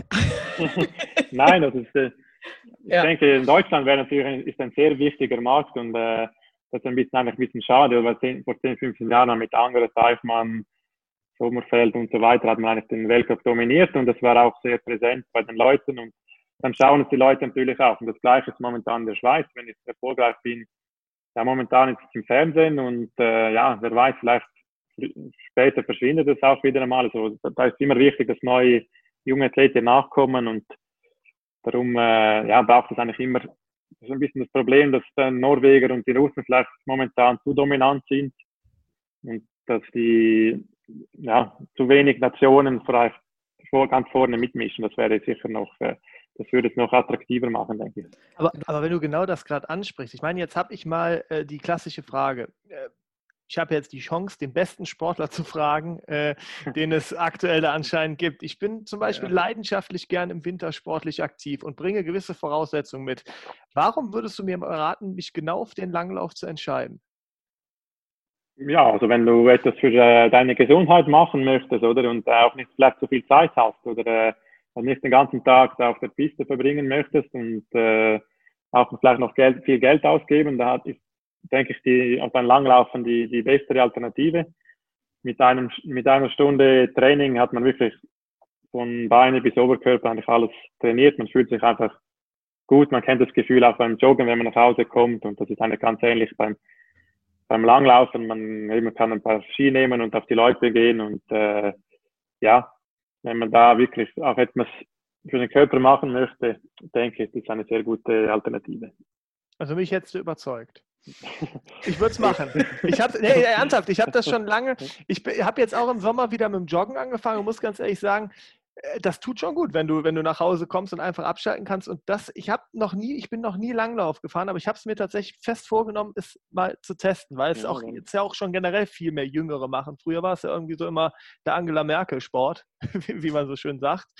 Aber ja, ja, äh, ja das, das, Klischee gibt es eigentlich immer, immer wieder ein bisschen. Aber es, also bei uns, also in der Schweiz wirklich so, also auch, ich sehe es auch im Freundeskreis, aber nicht nur weil ich sie also kenne, es sind wirklich viele Junge, die mit, mit also mehr Sport machen als früher, also nicht nur Langlauf, aber allgemein und äh, das ist eine, einfach eine schöne Entwicklung und ja, einfach, dass man auch wieder etwas macht, dass man rausgeht und der, äh, so die Gesundheit oder das Thema, so Fitness, wie erwähnt, ist sicher viel aktueller wie, wie früher und äh, eben auch die Ernährung, man kennt all die, das, die verschiedenen Trends da, die Food Trends und so, das, das gehört alles dazu und da passt eigentlich Langlauf perfekt rein, weil es eine, eine sehr gesund, äh, gesunde Sportart ist. Also ich kann aus eigener Erfahrung sagen, es macht unfassbar viel Spaß. Ich kann dir nur raten, bei Abfahrten immer vorne bleiben, nicht nach hinten schmeißen. Das tut weh. okay. Ja. So. Ja, sehr gut. Ähm, werde ich direkt, äh, werde ich mir aufschreiben. Ja. Ähm, du hast gerade äh, von, den, von, von den Norwegern gesprochen und von den jungen Gesichtern. Und äh, da wären wir nämlich bei einem, weil einer deiner größten Konkurrenten kommt nämlich aus Norwegen, gerade mit Johannes Vesflot Kläbo, einer der jungen Wilden, dreimaliger Olympiasieger in Pyeongchang 2018 geworden, im Sprint, Teamsprint und in der Staffel. Jetzt ist der Norweger, weil du gerade so ein bisschen dein Alter auch angesprochen hast, hm. äh, zehn Jahre jünger als du. Welches Alter ist denn das beste Alter für einen Langläufer? Ja, also wenn man, früher hat man immer gesagt, also 30 und älter eigentlich, weil man eine gewisse Ausdauer braucht und das mit der Ausdauer wird auch mit den Jahren eigentlich immer noch besser. Aber wenn man jetzt die, die erfolgreichsten Athleten im Weltcup anschaut, dann sind sie eigentlich eher jünger. Also ein Klebo ist eben 24 äh, eben und auch äh, Bolschunov ist ja gleich alt. Das sind sicher die, zwei stärksten Athleten momentan. Und ich denke schon, das hat sich ein bisschen geändert. Also ich denke, so 25 bis 30 ist eigentlich kein schlechtes Alter, äh, weil die Sportart ist ein bisschen dynamischer geworden. Es gibt eben die Massenstartrennen, die viel im Sprint entschieden werden. Da muss man auch eine gewisse Schnelligkeit haben und die wird nicht unbedingt besser mit dem Alter. Und äh, es gibt die Sprints natürlich, das sind auch ist natürlich besser für die für die jüngeren äh, Athleten. Aber trotzdem, auch wenn man über 30 ist, also zum Beispiel im Einzelstart äh, über 15 Kilometer oder auch die, die 50 Kilometer, ist eigentlich das Schöne am Langlauf, ist eigentlich für jeden ein bisschen etwas dabei. Und, äh, aber klar, jetzt im, im Sprint mit 34 und da ganz vorne mitmischen ist sicher schwieriger. Also ich habe früher da auch ein paar Sprints gewonnen, aber äh, das ist für mich persönlich jetzt eigentlich nicht mehr eigentlich möglich. Also mit meinen Fähigkeiten konzentriere ich mich da eher auf, auf längere Distanzen. Aber ich denke eben, heutzutage sind sie sicher äh, jünger als, als früher. Ja. Also du würdest sagen, längere Strecken brauchen einfach auch Erfahrung, um sich das Rennen richtig einzuteilen. Ja, genau. Oder da eben auch die, die Ausdauer, die man braucht. Da ist sicher ein Vorteil, wenn man schon ein paar Trainingsjahre da in den Beinen hat. Und äh, aber sonst alles, was über die, die Schnelligkeit geht, über den Sprint, das, da ist sicher besser, wenn man ein bisschen frischer ist und auch und, äh, etwas jünger. Dann kommen wir nochmal zu Clairbo äh, zurück, denn interessanterweise habt ihr nämlich auch eine Gemeinsamkeit, hatte ich gelesen. Ähm, Im Juni diesen Jahres hat er nämlich einen fünfjährigen Vertrag unterschrieben beim Radsportteam Uno X Norwegian Development. Ähm, also wird im Sommer Radrennen fahren. Und auch du bist mal Radrennen gefahren, äh, hatte ich gelesen, als du noch jünger warst. Ähm, wäre das auch etwas für dich, so nebenberuflich Profi-Radsportler? Ja, also wenn es so einfach wäre, dann, ja. dann schon. Also ich schaue mir die Radrennen sehr gerne an, also die Klassiker oder Tour de France und so. Tour de Suisse zum Beispiel. Tour de Suisse auch ja. und äh, es gibt da schon auch gewisse Ähnlichkeiten. Also wir sind um einiges schwerer, denke ich, als die Radfahrer, da wir äh, Oberkörper ein bisschen mehr brauchen auch, aber, äh, aber es gehört auch bei uns beim, beim Training dazu, oder also einige Kilometer auf dem, auf dem Rennrad oder auf dem Bike im Sommer, das ist ein, ein gutes Training für uns und äh, aber äh, als Profi reicht das wahrscheinlich nicht mehr. Und ich glaube, auch Klebo ist eher da marketingtechnisch. Also ich glaube nicht, dass er unbedingt der Wettkämpfe auf, auf höchstem Niveau da mitfahren kann. Ne? Aber man kann nebenbei auch noch ein gutes Training absolvieren, ne? Also ich glaube, das ist jetzt nicht der schlechteste. Ja, Oder welche Gemeinsamkeiten liegen da zwischen Langlauf und Radsport? Welche Gemeinsamkeiten? Ja, also es ist eben auch eine, eine Ausdauersportart und äh, die, Trainingseinheiten, also eben äh, ein, also eine Radfahrt oder auch eine längere Ausdauereinheit machen wir dann gerne auf dem Fahrrad, auch im Sommer, so vier, fünf Stunden da äh, ja, zu trainieren, ist das eine gute Alternative, dass man auch ein bisschen Variation hat und äh, ja, also das passt dann sehr gut in, ins Training rein.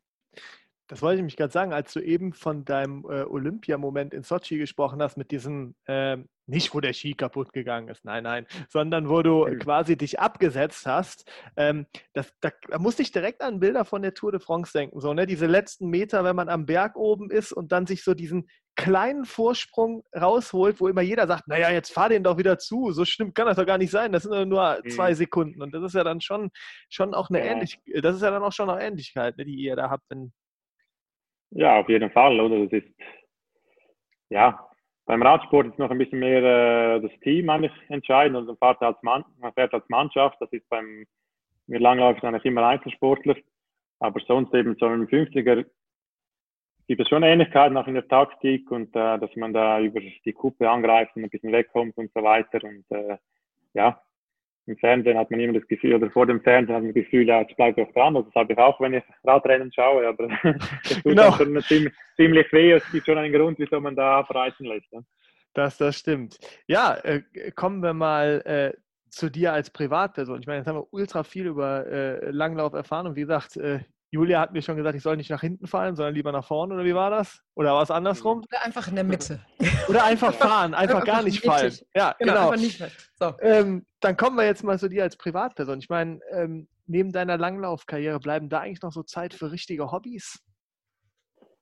Ja, also ja, vielleicht schon, aber meine Hobbys sind eigentlich Sport im Allgemeinen und äh, auch mein Beruf, das ist eigentlich das Schöne. Also ich verbringe schon viel Zeit da im Training und wenn ich da ein bisschen Freizeit habe, dann habe ich eigentlich eher ein bisschen, lieber ein bisschen gemütlich. Also ja. So ein Fondue-Abend, ne? Geht immer. Ja, genau. Ja. Richtig schön. Momentan ein bisschen schwieriger, aber mit, mit vielen Freunden, aber so etwas, ja. Mit ah, das Familie kann man auch gut zu zweit machen. Wir haben so einen ja, kleinen Topf uns gekauft. Geht auch. Machen, ja. ja. Ja. Nein, äh, habe ich wirklich gerne ein bisschen gemütlich und ja, muss nicht immer zu viel Action dabei sein. Ja, wir haben ja quasi, äh, wir haben ja auch recherchiert äh, vor unserem äh, Podcast und haben äh, da quasi auch noch ein anderes Hobby von dir gefunden, nämlich auf deinem Instagram-Kanal gab es ein Bild, äh, du als Super Dario im äh, Dario Kart. Was war da los? ja, das war eine Geschichte mit dem norwegischen Fernsehen. Die ja, so eine WM ist halt eine Weltmeisterschaft immer eine große Sache bei den Norwegern und da haben sie auch neben den Wettkämpfen so ein paar Geschichten und ein paar lustige Sachen, die, die sie mit den Athleten machen und ja, durch meinen Namen, also Dario und Super Mario, Super Dario, ist halt nicht so weit weg und bei den Norwegern, ja, bei meinen ersten Folgen wurde ich da zu, zu, zu Super Dario oder zu dieser Figur und dann hat man das ein bisschen da einmal nachgespielt und da gibt es auch einen ganz witzigen äh, Clip im Internet, kann man vielleicht mal suchen, da auf NRK, also Super Mario, das ist eigentlich ja, machen die Norweger eigentlich immer ganz lustige Sachen. Äh, ja, super, Dario. Ist das dann auch jetzt dein Spitzname auf der Loipe geworden? Also gibt es so Sportler, die dich jetzt auch schon so ansprechen? äh, nein. Oder auch im Privatleben schon? Nein, das so weit kommt dann trotzdem nicht. Nein, also das wäre auch ein bisschen unangenehm, wenn mich die Leute jetzt äh, super Tag ansprechen würden, aber äh, das Problem ist es nicht, nein. Hast du denn einen Spitznamen, wenn wir gerade bei dem Thema sind, oder ist das... Äh... Ja, Manuel Neuer. Ja. Gut, Manu. Ja, bin, nennt mich einfach Manu, kein Problem. Also mein, äh, ich habe ja einen zweiten Vornamen, das ist auch etwas Spezielles, Alonso. Also darum äh, mein Spitznamen wird noch viel von, von diesem Namen an dich abgeleitet. Also. Alonso okay. mit Z. Alonso mit Z. Alonso also mit Z, genau. Zorro. So wie Zorro. Genau. Siehst du? Zack. also wenn du, wenn du dein letztes Rennen machst, bist du im, äh, im Zorro-Kostüm. Vielen Dank. Sehr, sehr gut.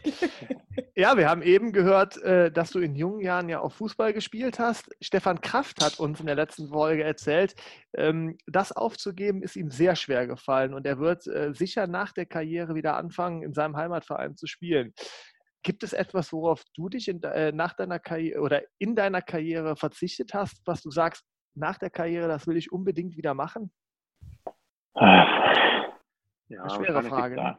Ja, wahrscheinlich gibt es schon einige Sachen, die, die nachher dann mehr oder Zeit, Zeit haben ja, für, für andere Sachen wieder. Aber äh, allgemein gibt es einen großen, äh, einen großen Wechsel eigentlich nach der Karriere oder nach zu, ja, das fängt man praktisch dann wieder ganz, ganz neu an als, als, als Profisport. Das ist sicher eine interessante Zeit, aber äh, ja, also Fußballspielen kann ich mir eigentlich auch sehr gut äh, vorstellen. Das hat mir immer viel Spaß gemacht, auch so im Team mit den Kameraden zusammen und äh, ja, das kann ich mir sicher auch vorstellen, einen Verein zu spielen und, äh, und sonst habe ich vor ein paar Jahren mal angefangen zu golfen, äh, aber ja, hat ein bisschen wenig, wenig Zeit und äh, vielleicht äh, ja, kann ich dann auch nach der Karriere wieder ein bisschen fleißiger spielen.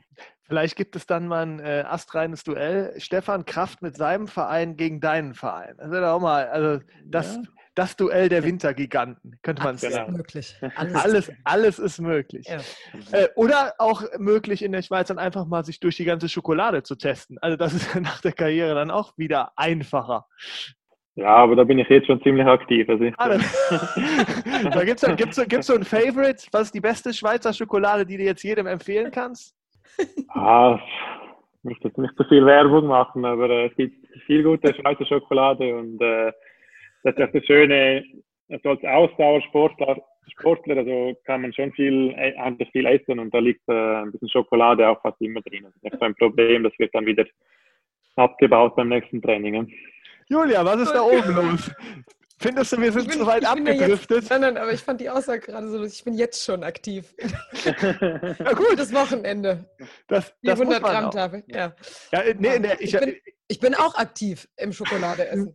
wir, wir kennen, mhm. kennst du diese, äh, aus der Schweiz beim Koop gibt es diese Riesen, also diese Riesentafeln Schokolade, diese Nussschokolade. Ich meine, das ja. ist jetzt nur, das ist jetzt keine riesen Marken, äh, äh Markenschokolade, die ist schon astrein, die schmeckt schon viel besser als die hier aus dem äh, deutschen Supermarkt. Sagen wir es mal so. Deswegen kann ich schon verstehen, wenn der Dario da schon sehr aktiv ist. Ja.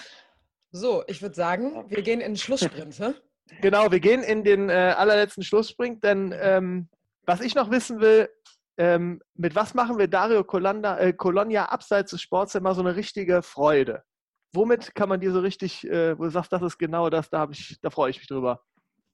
Oh, das ist jetzt eine schwierige Frage, ne? Ja, genau, deswegen, deswegen habe ich die auch gestellt, ne? Ja, ja. Ist ja nicht immer alles einfach hier. Langlauf kann ja jeder drüber reden. Ne? Eben, Langlauf ist einfach. Äh, schwierig. Also, ich bin eigentlich, äh, ich freue mich über alles. über jedes Geschenk, ja. Also, also ihr habt es gehört, ihr könnt ihm alles schicken. Er freut sich über ja, alles. Ja. Schöne Autos. Schokolade. Schokolade, ja. ja. Schokolade, alles. Ja, ähm, ich meine, das größte Geschenk hast du ja eh schon gekriegt. Äh, du hast ja dieses Jahr, wie du eben angekündigt hast, dein Privatleben vergoldet. Du hast vor ein paar Wochen Ja gesagt zu deiner äh, langjährigen Partnerin Laura. Herzlichen Glückwunsch nochmal dazu. Äh, wie wichtig ist dir deine Familie und Freunde? Ja, natürlich sehr wichtig, ja. Also eben auch so als, als Athlet, denke ich, ist die Familie immer sehr wichtig. Man hat nicht immer äh, gleich viel Zeit, man ist viel, viel unterwegs und äh, da ist schon immer schön zu wissen, dass man auch äh, Leute zu Hause hat, die einen unterstützen und äh, ja, immer äh, für mich da sind und äh, war äh, eben Laura eine große Stütze in, in den letzten zehn Jahren und äh, meine Familie eben vom Anfang an und äh, ich glaube, das merkt man auch vielleicht mit dem Alter noch ein bisschen mehr, dass die ja, dass die, also die Familie wird fast noch ein bisschen wichtiger. Die mit 20 ist man viel unterwegs und man hat noch andere Sachen im Kopf, aber so, ja, mit 34 hat man es gerne ein bisschen gemütlicher und äh, ist man so, dass man da ein gutes Umfeld auch äh, um sich hat. Das ist doch das perfekte Schlusswort. Ähm, ja, unsere Fans, wir haben es eben angekündigt, die freuen sich auch über etwas. Das sind nämlich die Giveaways. Und da hast du ja astrein den äh, Anzug von der, von der Tour de Ski 2018 und eine Startnummer mitgebracht. Nochmal kurz der Hinweis, wie ihr es gewinnen könnt. Liked den Beitrag, folgt uns und nominiert einen Wintersport-Fan. Ähm, der muss uns dann nur noch folgen der dieses Giveaway unbedingt erhalten soll. Ja, und dann äh, werden diese beiden Preise ähm, den Weg zu euch äh, antreten und einen gebührenden Platz erhalten. Aber wir haben ja auch noch was, denn es gibt ja auch immer die Möglichkeit, die Fragen zu fragen. Und diese Fragen hat Julia schon mal gesammelt und da kannst du dich jetzt ganz warm anziehen. Okay. Bin ich gespannt. Keine Angst, das sind äh, sehr, sehr nette Fragen. Wir können natürlich nicht alle nehmen, deswegen ähm, vielen, vielen Dank für alle anderen Fragen. Wir haben jetzt einfach mal zwei exemplarisch rausgesucht. Und zwar einmal Sina, die fragt, welche Vorurteile gegenüber Schweizern stimmen und welche davon findest du besonders lustig? Die essen nur Schokolade. Ist ein genau. Vorurteil, das geht gar nicht. Gibt es Vorurteile? Ja, es, es, gibt ja immer so Stereotypen. Zum Beispiel, wir, wir, Deutschen essen ja den ganzen Tag nur Weißwurst, ne? auch wenn wir hier in Nordrhein-Westfalen sind, aber wir sind Weißwurst. Aber sowas gibt es ja auch für die Schweizer. Irgendwie, die essen den ganzen Tag nur Toblerone, zum Beispiel. Toblerone in Fondue, ja. Ja, genau, Fondue. Ja, also ich glaube, als Schweizer ist man schon stolz auf die Schweizer Schokolade und äh, man isst das auch regelmäßig. Also ich glaube, wir essen, auch andere Sachen, aber äh, eine gute Schokolade gehört immer dazu, ja. Da ist man immer sehr aktiv drin, haben wir jetzt gehört. Genau, aktiv, ja. In den frühen hast Jahren schon, ja. Hast du eigentlich auch einen Sponsor, einen Schokoladensponsor, oder ist da noch Platz, sehe ich gerade? Ja, da ist noch Platz, ja. ja okay, gut. Ja. okay, das war die Antwort. Okay, äh, vielen Dank, ähm, ja. Nina. Und dann möchte Nuria wissen, ob du schon weißt, was du nach deiner Karriere machen möchtest, also quasi die Karriere nach der Karriere. Ja, äh, noch nicht äh, ganz genau, ja. Das ist sicher jetzt, äh, wird immer mehr zum Thema, weil eben ich denke, sicher im letzten Teil von meiner Karriere und da macht man sich schon immer ein bisschen mehr Gedanken, aber äh, ich habe so ein bisschen ein kleines Projekt am Laufen, also aber da gibt es also nicht, noch nicht offizielles oder äh, aber äh, ja, ich mache mir schon mehr Gedanken, aber es ist noch schwierig, auch vielleicht das Richtige zu finden, weil im Sport ist man schon sehr engagiert und äh, es gibt schon, der Sport gibt schon einem, einem, sehr viel und ich hoffe, dass ich dann später auch äh, einen Beruf oder eine Beschäftigung finde, die mir auch gleich viel Spaß macht. Das wird sicher eine Herausforderung, aber äh, trotzdem möchte ich mich momentan noch sicher noch zwei Jahre auf den Sport konzentrieren und dann bin ich, ja, freue ich mich auf, auf die Zeit nach dem, nach dem Langlaufen. In der Vorbereitung auf den Podcast wurde mir gesagt, äh, naja, wenn er mal fertig ist mit seiner Karriere, wird er sich vielleicht auch ganz gut als Model machen. Äh, ist das eine Möglichkeit? Wer hat also, das gesagt? Ja, also, also, guck mal auf meinem Instagram-Profil, dann kannst du dir vielleicht äh, denken, wer das gesagt haben könnte. okay. Ich weiß nicht. Ja, ich, ich habe da eigentlich andere, andere Ideen im Hinterkopf, oder, äh, aber du, wer weiß, ich bin offen für alles. Ja. Das andere, alles. das, andere, Projekt können wir auch äh, veröffentlichen, das ist ein äh, Manuel Neuer Double. Genau. Ja, ja gut. So, aber erstmal natürlich nochmal Olympiasieger in Peking, äh, bevor wir dann irgendwie über das Karriereende nachdenken. Vielen, vielen Dank für euer Interesse. Wir werden dann die Startnummer und den Racesuit von Dario Colonia in unserer Insta- und Facebook-Story verlosen und den oder die Gewinnerin dann benachrichtigen. So, Dario, und da du ja aufgepasst hast und die Folge mit Marco ja auch schon gehört hast, weißt du ja, dass du noch nicht ganz durch bist. Ne? Wir oh. haben noch so eine ganz kleine Rubrik, die nennt sich Fastlane, quasi bei dir, wenn du dich wieder absetzen musst im Zielsprint. Also du musst jetzt nochmal mhm. alles geben, denn wir wissen ja, das ging früher noch ein bisschen besser, aber ich bin okay. überzeugt, du kriegst es hin. Bist du bereit? Gut. Probieren wir es, ja? Probieren wir. Dann fangen wir an mit Frage 1. Erklär uns deine Sportart in einer Minute. Zeit läuft das ist eine Minute, ist aber viel. Äh, Langlauf ist eine wunderschöne Wintersportart, äh, die man fast überall ausüben kann, wo es Schnee hat. Und äh, es macht eigentlich sehr viel Spaß. Man kann sich den ganzen Körper bewegen und alles trainieren. Und äh, ja, es ist eine sehr äh, traditionsreiche Sportart, die es schon seit immer eigentlich olympisch ist und äh, es gibt sechs verschiedene äh, Wettkämpfe, die olympisch sind und äh, ja, das ist eigentlich schon mal so das Wichtigste, denke ich. Ja, ich würde sagen, ist auch perfekt. Können wir auch so durchgehen lassen. An Frage 1 Haken dran. Dann kommen wir jetzt zu Frage 2. Äh, wir haben jetzt gehört, dass du dich in deiner Sportart perfekt auskennst. Äh, sonst wärst du auch nicht so erfolgreich, vermutlich. Deshalb äh, erklär uns doch jetzt mal, was das Faszinierende am Curling ist. Und ich sage direkt, Achtung, Herr Colonia, denn wir haben hier einen wahren Profi in der Runde sitzen. Also jetzt okay. Das ist, das ist eine ganz falsche Behauptung hier aufgestellt wird. Also. Ja, bitte? Am Curling. Am ja, genau. Curling, genau. Was ist das Faszinierende daran? Ja, die Präzision, oder? Denke ich. Wie ein Schweizer Uhrwerk. Das war eine Steinvorlage. Genau, ja. genau. jeder ja. einzelne Stein ist wichtig und äh, man kann keine Fehler machen. Und sehr faszinierend ist auch, wie man dann wischen muss. und die Schweizer sind auch sehr erfolgreich im Curling, ne? Ja, das kommt dazu. Ja, ja. Neben, neben den Schweden und den Kanadiern. Ja. So, wollte ich mal. Ja, Julia, können wir die Antwort so durchgehen lassen? Ja. Ist das, das so. Ist, äh, Haken dran. Zur Erklärung für dich, Dario. Äh, Julia hat das in der Show äh, Olympia 2018 auf Eurosport jeden Abend gemacht äh, mit diversen anderen Utensilien, die nicht nur unbedingt ein Curl waren. Äh, mhm. Deshalb hat die da schon, äh, also die hat da eine, eine Praxis, eine Erfahrung drin. Da, Wir haben auch okay, Beauty Cases ja. geschmissen, ist das nicht schön? Mit Präzision. Mit Präzision. Ja. Voll der Profi.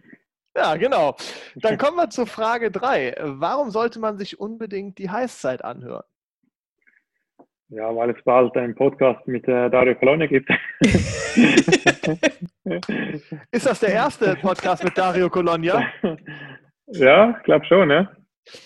Das Problem Und, äh, ist nur, äh, dass die hören das ja jetzt erst am Ende. Das heißt, die haben deinen Podcast schon gehört. Also warum sollte man sich die Heißzeit dann noch anhören? Ich denke, persönlich bin ich Fan von, von Podcasts. Also ich höre mir das sehr gerne an, wenn ich unterwegs bin beim Autofahren vor allem. Also die Zeit geht sehr schnell vorbei und äh, ja, für, den, jeder, für jeden Wintersportfan glaube ich die Heißzeit eine sehr gute Alternative, weil es gibt vielleicht dann noch nicht so viel äh, Material oder Podcast und äh, darum kann ich die Heißzeit äh, wärmstens empfehlen. Ne? Also wir können festhalten, langlaufen gehen und dabei die Heißzeit hören. Das ist die perfekte Kombination. Perfektes Ganzkörpertraining. Sehr gut, ja. So. Sehr geil, sehr geil. Dann kommen wir zur aller, allerletzten Frage. Und da bin ich jetzt wirklich sehr gespannt. Mhm. Ähm, da ist nämlich immer die Stolpergefahr am größten. Also setze dich nicht zu sehr unter Druck. Aber jetzt kommt Frage 4. Nominier einen Sportler, den du gerne in der nächsten Heißzeit hören würdest. Oder möchtest. Wintersportler und am besten deutschsprachig. Mhm. Hm. Siehst du? Er stolpert. Äh. Ich wusste es. Ich wusste es. Manuel Neuer äh, kannst du nicht wählen, das ist ein Sommersportler. Ja, den wollte, den wollte ich jetzt wählen. Obwohl, wenn der auch lang läuft. Äh, ich denke, damit wir beim Langlaufen bleiben, oder? Der, und damit ich noch ein bisschen Konkurrenz bekomme, weil es gewinnt ja jeder eine Medaille haben wir ja ausgemacht, der da mitmacht, dann nominiere ich äh, Sebastian Eisenbauer. Er äh, praktisch aus Oberstdorf würde sehr gut äh, passen dafür. Ja, perfekt. Aber ich muss ganz ehrlich sagen, Julia, das war die schnellste Antwort. Bis jetzt haben alle immer so mindestens zwei Minuten gewartet. Man könnte denken, du wärst vorbereitet. Ich weiß es nicht, aber. Ich glaube, Tobias Wendel und Tobias Alt haben vier Minuten gebraucht. Ja, da gab's auch, noch ziemlich schnell, ja. Gab es ja. auch ungeschnitten bei uns in der Story übrigens. Ja, vier Minuten. ja, dann äh, vielen Dank. Das ist eingeloggt. Wir werden alles probieren, äh, um dir den Sebastian zu äh, organisieren. Äh, dafür musst du uns nur noch äh, versprechen, unseren Podcast auch weiter zu hören. Ich meine, du hast ja beim Langlaufen viel Zeit. Ne? Genau, ja. genau. 50 Kilometer. Wir haben noch ein paar. Nächsten, wir, am nächsten äh, Wettkampf dann, ja. Äh, wie, wie viel, wie lang brauchst Mit du? Mit der Heißzeit zu Gold. Das wäre doch eine Schlagzeile, oder? Wie lange brauchst du so für 50 äh, Kilometer ungefähr? Ja, gut zwei Stunden in der Regel. Ja gut, dann können wir noch ein langes Interview reinbringen. Also du würdest dann, das, das, das kriegen wir unter. Kein Problem, kein Problem. Ja, ähm, wir werden uns sicherlich in der ähm, kommenden Saison mal auf ein kurzes Telefonat äh, treffen, wo du uns dann erzählst, wie du äh, die Goldmedaille bei der Weltmeisterschaft geholt hast. Dir? Kein Druck, oder? Kein Druck, kein Druck. Nee, nee. Du ja. willst ja eh immer. Deshalb. Genau. Ja. ja, sehr gut. Ja, sehr gut, ja. Mario Colonia, vielen Dank für das Gespräch. Es hat sehr, sehr viel Spaß gemacht. Ich hoffe, dir auch. Ja, danke schön. Ja.